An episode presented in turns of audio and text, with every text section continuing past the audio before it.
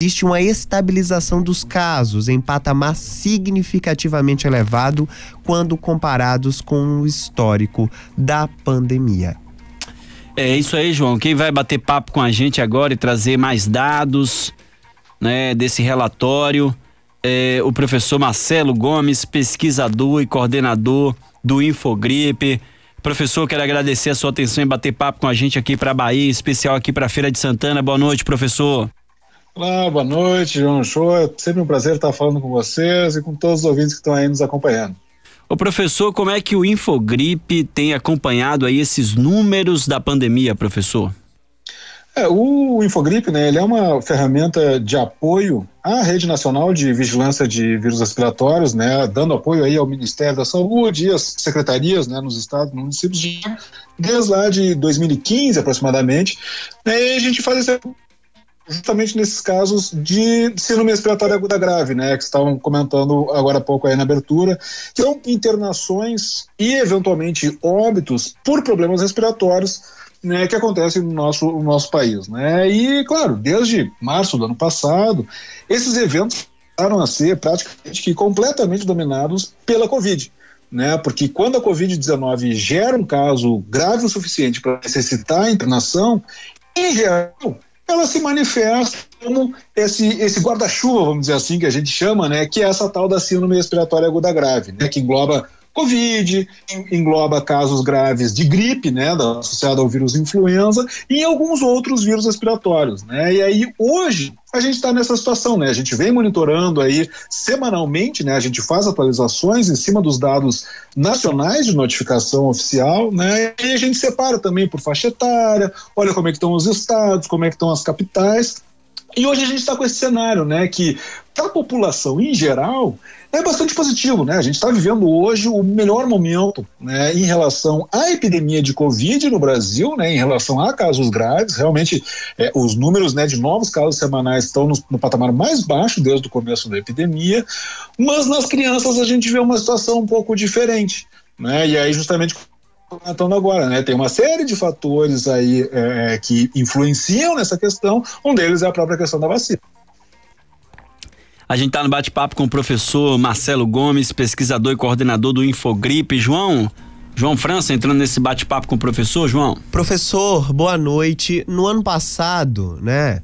nos primeiros meses da pandemia aqui no Brasil, a gente ouviu falar muito sobre a questão da infecção de crianças pelo Covid-19, né? De que a, a, o índice era baixo, de que não precisava se preocupar tanto com essa questão. Agora a gente já vê aí que esse número está aumentando de crianças com a Covid. Como explicar esse movimento, professor? É, exato, né? Isso, isso é um alerta muito importante, né? Porque a gente, no ano passado, a gente viveu uma situação bastante é, peculiar em relação às crianças, né? E na, em boa parte do país, as crianças foram o grupo que a gente mais protegeu, né? Ou seja, que a gente mais se preocupou em minimizar a exposição né? porque a gente ficou quase que o ano todo as escolas só em regime de aulas é, à distância, né? sem aulas presenciais. Isso, obviamente, diminui drasticamente a exposição das crianças, né? Porque óbvio, elas estão interagindo com um número menor de pessoas diariamente, né? Mesmo aquelas que, claro, têm os pais que estão trabalhando fora e tal, não podem cuidar das crianças, então arrumam ali alguma maneira, né, das crianças é, é, terem alguém cuidando deles a, ao longo do, do dia, ainda assim é uma exposição, uma interação social muito menor do que é nas escolas em geral. Né? Então, ao longo de todo o ano passado, elas foram muito menos expostas. Né? E isso ajudou a manter as crianças com uma quantidade de casos, seja casos leves, sejam casos graves, muito diferente do que o que estava acontecendo no restante da população. Né? Então a gente tem o fato natural da Covid já ter uma propensão aí a, a gerar casos graves, principalmente quanto maior a faixa etária, né? Então, naturalmente, o Covid já tem essa particularidade, né? As crianças já, de certa forma, têm uma certa proteção natural aí, mas, além disso, a gente tinha esse comportamento social diferenciado, né? Aumentando a proteção das crianças, porque elas ficaram mais protegidas, menos exposição. O que aconteceu na virada do ano? Para cá, né? Desde o final do ano passado é, é, até o momento atual, a gente começou a retomar muito aulas presenciais, né? seja na rede particular, seja na rede privada, por uma série de motivos, até por questão né, do desenvolvimento social, psicológico das crianças, né? Tinha toda uma além do Covid, muito importante que a gente precisava lidar. Né? Então, é, foi importante a gente ter essa retomada, só que é, na bagagem, na esteira dessa, dessa retomada das aulas presenciais, a gente teve como contrapartida o aumento da exposição das crianças. Né? Elas ficaram é, mais expostas, portanto, com maior risco de acabar se infectando. E no momento que a gente teve a explosão de casos no Brasil. Né? Março e maio deste ano foram, de longe, os piores momentos da, da, da epidemia no Brasil. Né? E aí a gente estava, neste momento, retomada as aulas presenciais. Então veio com tudo e as crianças entraram nesse balaio junto, né? Então elas é, passaram a ter um volume muito mais passado e também proporcionalmente ao todo casos, quer dizer, quando a gente olha a, estava acontecendo semana a semana, e aí a gente distribui esses casos é, entre crianças, é, jovens, jovens adultos e adultos, o percentual né, correspondente às crianças aumentou. Né, porque justamente ela passou a ter maior exposição, coisa que era diferente do ano passado. Né, e aí entrou a vacina ainda por cima. Né, a vacina está protegendo cada vez mais, né, começou com os idosos, avançou, avançou para os adultos, para os jovens adultos, agora a gente está com os adolescentes pela vacina, e isso é, é, mudou completamente o cenário né, de casos graves. A gente teve uma queda é, é, simplesmente fenomenal no número de internações e óbitos né, na população já vacinada. Em contrapartida, essas crianças pequenas não têm esse fator protetor da vacina. Né? Então, elas ainda estão naquele cenário é, vamos dizer assim, é, sem proteção extra. Né? A proteção que elas recebem é uma proteção indireta a partir dos adultos que estão vacinados. Então, elas estão ali numa situação que está com um volume, é, em geral, maior do que no passado. Né? E a gente teve, se não bastasse isso tudo, a gente ainda tem a questão de que outros vírus respiratórios que geram internações, principalmente em crianças pequenas, né, voltaram a circular também. Né? Igual, mesma coisa da Covid, consequência natural da gente ter retomado as aulas presenciais, né? Então, não é querer botar a culpa na aula presencial. A questão toda é como é que nós estamos fazendo essa retomada né, é, em termos de proteção das crianças. Né? Não é simplesmente, é, é bom, então não dá para ter aula presencial. Claro que dá e tem que ter aula presencial. O que, que nós fizemos para que essa retomada fosse uma retomada segura, minimizando o risco para essas crianças. Né? E como isso em, muitos locais não foi é, é, é trabalhado da maneira mais adequada, a gente toda essa retomada aí, tanto da Covid nas crianças, quanto de outros vírus respiratórios, principalmente um que é particularmente preocupante em crianças, essencial respiratório, né? principalmente na metade centro-sul do país, mas também na Bahia, voltou com muita força. Né? E aí, gente soma Covid, vírus essencial respiratório e outros vírus que estão aí é, é, voltando a aparecer, a gente jogou esses casos né, de internação por problemas respiratórios nas crianças lá para cima. E aí, quando a gente vê essa soma toda, o cenário de hoje, embora seja de estabilização, ou seja, tal aumentando semana após semana, ainda assim é uma estabilização que em muitos estados, inclusive na Bahia, é maior do que nos picos do ano passado. Né? Então fica esse alerta, né, de que olha, a gente tem que ter o cuidado com as nossas crianças, né, e tudo aquilo que a gente faz para nos proteger, né, usar máscara, se vacinar, voltar para a segunda dose, voltar para a dose de reforço naqueles que estão já, né, com a, a terceira dose ou dose de reforço aí já a, tendo disponíveis, né, porque isso tudo ajuda a proteger também as nossas crianças, né? E as crianças têm essa particularidade, que elas são as únicas que não têm a vacina para auxiliar a elas. A gente está batendo papo com o professor Marcelo Gomes, pesquisador e coordenador do Infogripe. O Sérgio de Sales também entrando nesse bate-papo com o professor Marcelo. Professor, muito boa noite. É, além dessa síndrome respiratória aguda grave, né? Ela é, é, nós temos agora também a principal variante em circulação, que é a variante Delta. Ela é hoje uma das principais preocupações dos pediatras? Olá, Sérgio. É um prazer estar falando contigo também, no, no, ajudando nesse bate-papo. É sem dúvida, né? Porque a Delta, ela tem uma particularidade que é o fato dela ser mais transmissível. Né? Ela tem mais facilidade de se transmitir de uma pessoa para outra do que as variantes que estavam circulando. Né? E aí a gente volta naquele ponto que a gente estava comentando agora há pouco, né? Que é o quê? Que as crianças hoje estão mais expostas do que elas estavam no ano passado. Então, elas já estão mais expostas e a gente tem uma variante que tem mais facilidade de se transmitir, é aquela coisa, né? A gente está é, é, jogando um ingrediente em cima do outro nesse caldeirão aí que a gente está cozinhando. Então, esse ensopado aí, né, vai ficando cada vez mais grosso. Grosso mesmo, viu, professor? Não tá fácil. Joana, e aí, Joana, nesse bate-papo com o professor? Professor, boa noite. Outros vírus respiratórios também podem ser preocupantes, né? Quais riscos eles apresentam se somados à Covid?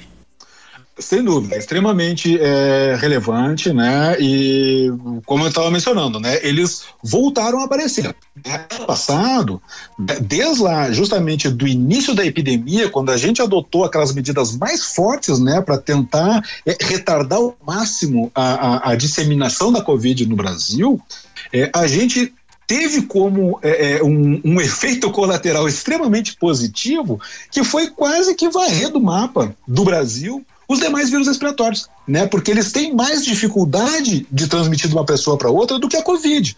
E elas têm o mesmo mecanismo, né? É o ambiente compartilhado, aquela coisa toda. Então, tudo aquilo que a gente fez para tentar barrar a Covid é, serviu muito bem. Claro, ajudou na Covid e teve um impacto ainda maior para esses outros vírus respiratórios. Agora, quando a gente começou a flexibilizar, retomar uma série de atividades, é, bom, isso facilita naturalmente para a Covid, em certo, certa medida, e também para esses outros vírus, né, que voltaram a circular. E aí a gente entra nessa particularidade das crianças, né? As crianças, para os demais vírus respiratórios, que não a Covid, é, sempre foram uma faixa etária de preocupação né? Seja para a gripe, né, que é o vírus influenza, seja para esse que a gente estava comentando agora há pouco, que é o vírus sincicial respiratório, né? Esses em crianças, eles têm sim uma particularidade, né, de ter um risco maior de acabar gerando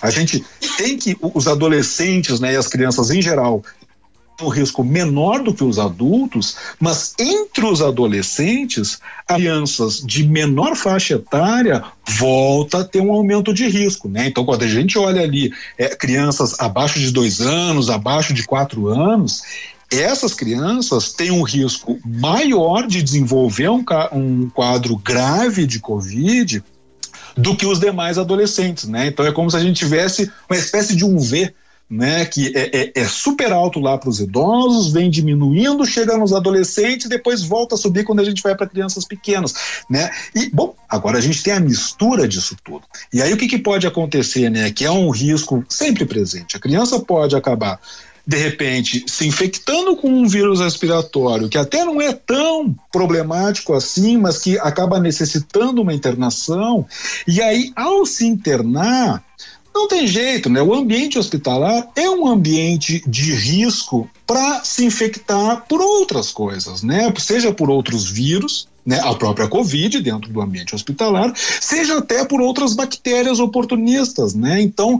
toda e qualquer internação por vírus respiratório, ela pode acabar abrindo a porta né, para que outros, ah, que a gente chama de agentes infecciosos, né, sejam outros vírus, sejam outras bactérias, oportunistas, né, que se aproveitam daquele momento de fragilidade da criança que está internada por conta de um vírus respiratório em particular, e ela acaba entrando ali sorrateiramente e agravando o problema, né? Isso é muito comum, né? É, infelizmente, claro que os hospitais tentam né, da melhor maneira possível tentar minimizar esse risco, mas ele é de certa forma inerente, né? Então tomar aquele cuidado, né? Olha, começou a ter sinais de problema respiratório, né? Primeiro, já vai conversar lá com o pediatra, já tenta, né? Se a criança já tem idade suficiente, a questão da máscara é super importante, né? Conversa com a escola, ó, oh, meu filho tá com, com, com, um sinal aqui de problema respiratório, eu vou manter ele em casa,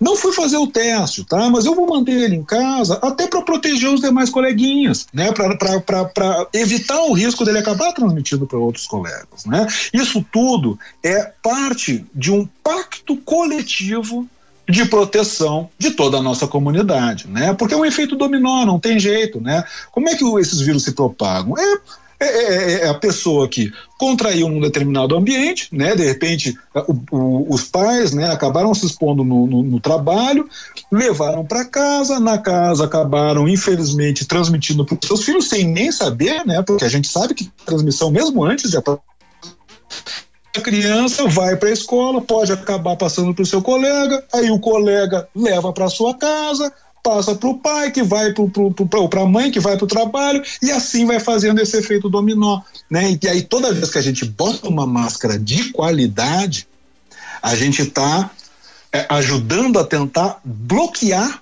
frear esse efeito dominó. É como se a gente estivesse afastando um pouco essas peças do dominó que está uma na frente da outra. E aí, se a gente conseguir afastar suficientemente, no que cai uma pecinha, não derruba a outra. E aí a gente quebra esse efeito dominó, esse efeito cascata. É para isso que serve todas essas medidas que a gente vem falando desde o ano passado, né? Que é máscara adequada, bem ajustada ao rosto, evitar né? É, se for fazer um encontro, que seja preferencialmente, preferencialmente em um local aberto, bem arejado, e as próprias salas de aulas. Né? Quanto mais arejado, quanto mais ventilada forem as salas de aula, menor o risco de infecção nesse, dentro desse ambiente. Professor, eu quero agradecer a sua atenção e bater papo com a gente. Inclusive, a gente teve um bate-papo mais cedo, né? Falando, inclusive, sobre a questão das crianças, retorno às aulas.